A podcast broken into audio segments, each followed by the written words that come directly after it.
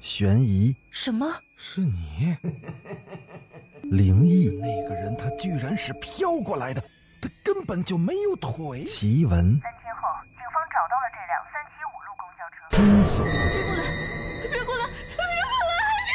别过来！欢迎收听《九黎怪谈》。Hello，各位小伙伴儿，大家晚上好，欢迎继续收听《九黎怪谈》。上回咱们说到，王磊背着李娜正在跑的途中，王斌忽然从大树后面走了出来，他扛着那大斧子，跳到了路的中间。李娜像见了鬼一样叫了起来。事实上，王斌的样子也是够吓人的，谁见了都会做噩梦的。他的叫声提醒了王磊，他急忙将他放到地上。我等你们很久了。王斌咧着嘴笑着，王磊的心里只剩下了愤怒，他握紧了拳头，对着王斌大喊着：“过来呀！”如果赤手空拳的话，两个王斌也不是王磊的对手。即使王斌拿着利斧，他也丝毫不感到惧怕。他继续用话刺激着王斌。来呀，放马过来呀！王斌被激怒了，眼中射出了两道寒光。李娜叫了一声：“小心！”王斌已经挥舞着斧头扑了过来。王磊向旁边敏捷的一闪，趁势的抓住了斧柄，同时飞起了一脚，狠狠的踹在王斌的裆下。他预想中，这一脚过后，足以让对方失去战斗力了，但结果……出乎意料，王斌甚至连腰都没弯一下，他好像丝毫都不觉得疼痛。王斌回抽着斧子，力道大的出奇。王磊用尽了全力，还是被拉得踉跄了一下。他不敢相信，王斌的力气似乎比平时是大了许多。王斌腾出了一只手，用拳头猛击王磊的面部，王磊的额头都破了。血流进他的眼睛，使他眼前是一片通红。他死命的抓着斧柄，因为他知道，只要稍微的一松手，那斧子就会被夺走。王斌的拳头就像石头一样狠狠的砸在他脸上，一下，两下。王磊的意识逐渐的模糊了，他感觉自己的灵魂快要离开躯体了。双手依然本能的攥住了那斧柄，他想叫李娜赶快跑，但是还没等他张嘴，王斌的拳头已经砸在他嘴上，把他整排的牙齿都打掉了。鲜血充满了他的喉咙，他只能呜呜的叫着，喊不出一句完整的话来了。李娜看着眼前这惨烈的一幕，心脏似乎都快停止跳动了。王斌扳断了王磊的手指，将那斧子抽了出来。他割下了王磊的脑袋，提在手里，像欣赏一件艺术品一样，满意的端详着。李娜的眼前一黑，失去了知觉。你听到了吗？孙明看着张丽，张丽点了点头。他们耳边回响着一种奇怪的声音，那声音有点像野兽的嘶吼，刺耳异常。声音是从小树林那边传过来的。张丽再次紧张起来，她握住了孙明的手。他们蹑手蹑脚的走进了那片树林，眼前顿时的暗了下来。这是月光照不到的角落。声音越来越清晰，张丽害怕了。她感觉这声音是如此的邪恶，如此的恐怖。树林很快到了尽头，视野重新变得宽阔。孙明停下了脚步，呼吸变得急促起来。他首先看见路上横卧着一具尸体，一具无头的尸体，然后。然后他就看到了王斌，他用斧子的锋刃在李娜的手腕处和脚踝处分别的割开了一道口子，鲜血便从那破裂的动脉处滔滔的涌了出来。然后，他拿着那把斧子，把李娜身上的骨头一节一节的敲碎。李娜被剧烈的疼痛弄醒了，她艰难的挣扎着，但无济于事。她的挣扎只不过使那伤口的血流得更快，并增加了王斌的快感。孙明屏住了呼吸，悄悄地潜到王斌的身后，去捡那地上的斧子。他尽量不发出一点声音。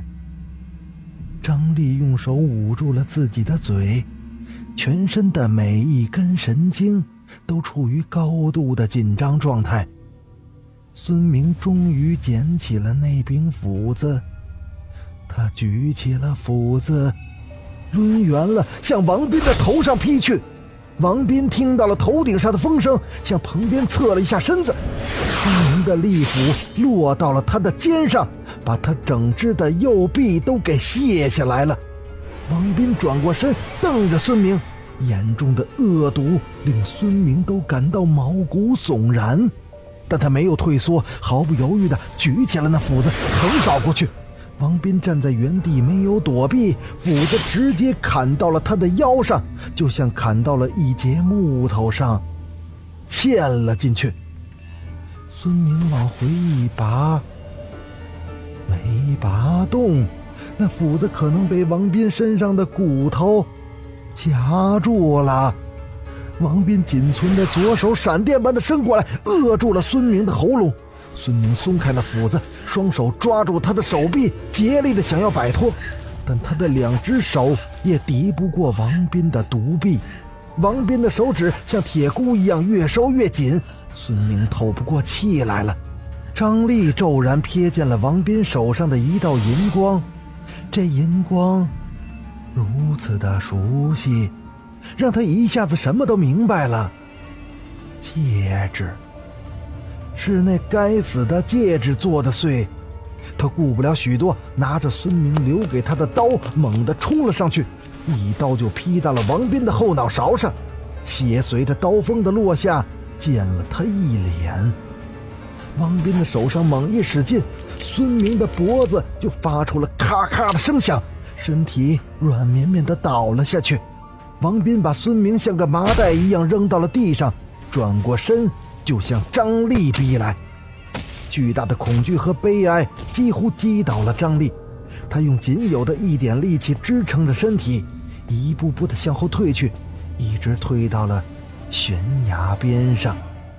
只剩下一条胳膊的王斌走起路来摇摇晃晃的，脸上却一点痛苦的表情都没有。他手里拿着一只小小的银色的戒指，嘿嘿的笑着：“嘿嘿，来吧，宝贝儿，带上它，你就是我的新娘了。”张丽看了一眼身后，几步开外就是雾气弥漫的山谷了。他一咬牙，带着满腔的怒火，朝着他的仇敌冲了过去。王斌单臂一挥，轻而易举的就打掉了张丽手里的刀，并一脚将他踢倒在地上。他踩住了他的一只手掌，俯下身准备把那戒指套到他手指上。张丽已经无力反抗了，他不知道自己套上那戒指后，是否也会变得像王斌一样。如果那样的话，那真是比死更可怕。但他只能眼睁睁的看着王斌狰狞的面容和那枚戒指离他越来越近。在他闭上双眼，准备接受着比死亡更可怕的现实时，他的眼角瞥见了一个黑影飞了过来，重重的撞到了王斌的背上。王斌被撞得歪歪斜斜，向悬崖边上退去。张丽睁大了眼睛，是孙明，他还没死。孙明满脸是血，嘴角还不断的流着鲜血。他再次扑了上去，但这回王斌抢先了一步，揪住了他的衣领，两人就在悬崖上僵持住了。王斌的脚有一半已经踩出了悬崖，孙明只需要再使一点力气，就能将他整个的推下山谷。但孙明的衣领还揪在他手里，王斌掉下去的话，势必也会将他同样的拉下去。这时，两人处在了一个同归于尽的境地。王斌脸上露出了惊惧的神色，这是孙明第一次见到他害怕，他忍不住的笑了起来。原来，他也会害怕，他还以为。王斌永远都不会呢。孙明想回头瞧一眼张丽，就最后的一眼，但是他知道他来不及了。他用尽了全身最后的力气，一推，于是抱成一团的两个人，一起就跌进了那深不见底的山谷。就是这样。完了，张丽又抽出了一支烟，点燃了，深深的吸了一口。是的，完了，什么都结束了。李娜死了，失血过多，她记不得自己是如何走下山来的。对她而言，同孙明一起跳下山崖才是最理想的结局。也许当初她的内心还存着一丝希望。希望孙明依然活着，他还会回来。但是，奇迹并没有发生。人们在山下找到了孙明和王斌支离破碎的尸体，他仅存的希望无情的破灭了。真是个残酷的世界呀！张晨在他讲述时，一直不停的在笔记本上做着记录。所有的经过都是那么荒诞不经，令人难以置信。任何一个有理智的人都宁可相信王斌是个变态杀人狂，而不会去相信什么鬼魂附体的话。但是很奇怪，张晨，他居然相信他所说的一切。很离奇啊，是不是？张丽嘴角带着一丝讥笑。她并不指望他相信他说的话，就像那些警察一样，他们都认为张丽是受刺激过度，神经错乱了，谁都不肯相信他。是的，有一点，不过我觉得都是真的。啊！张丽有点惊讶的望着他，他竟然没提出任何的质疑。谢谢你。张晨合上了笔记本，他迟疑了一下说。我希望你忘掉不愉快的过去，好好生活下去。忘记过去？你以为就一句话这么简单？张丽冷淡的看着他，知道吗？我一辈子都忘不了孙明。我总是说要和他在一起，但是。但是现在我却离开了他，背弃了他。我的每一天都要在痛苦中度过的，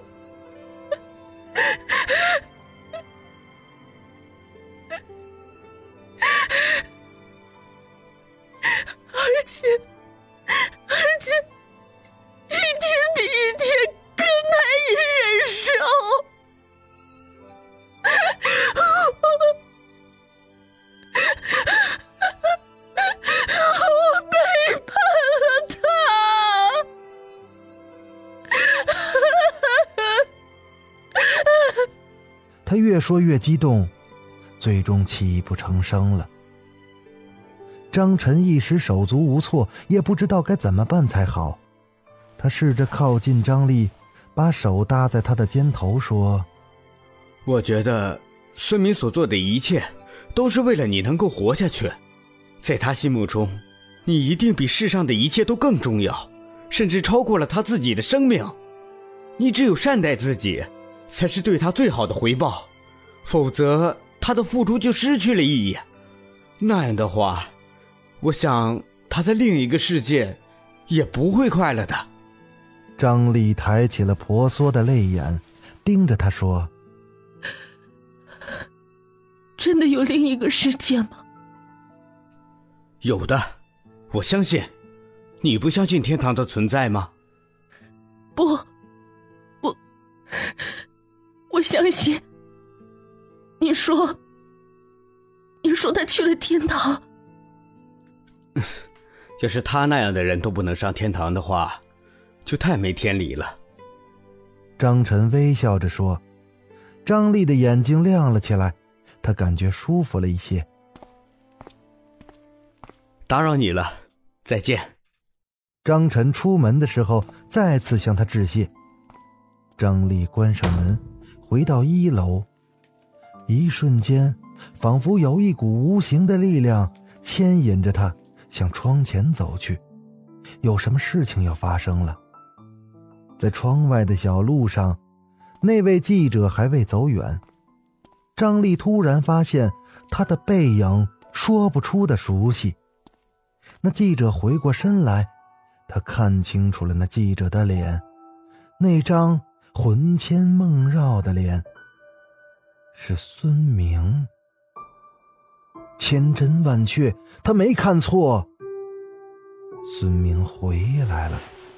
他举起了手臂，拼命的挥舞着，他的爱人也是举起了手。孙明的脸上带着温暖的笑容。张晨在走上公路之前，忽然产生了回头的冲动，于是他回过头来，他看见那座小楼上，张丽的上半身探出窗口，正向他挥手道别。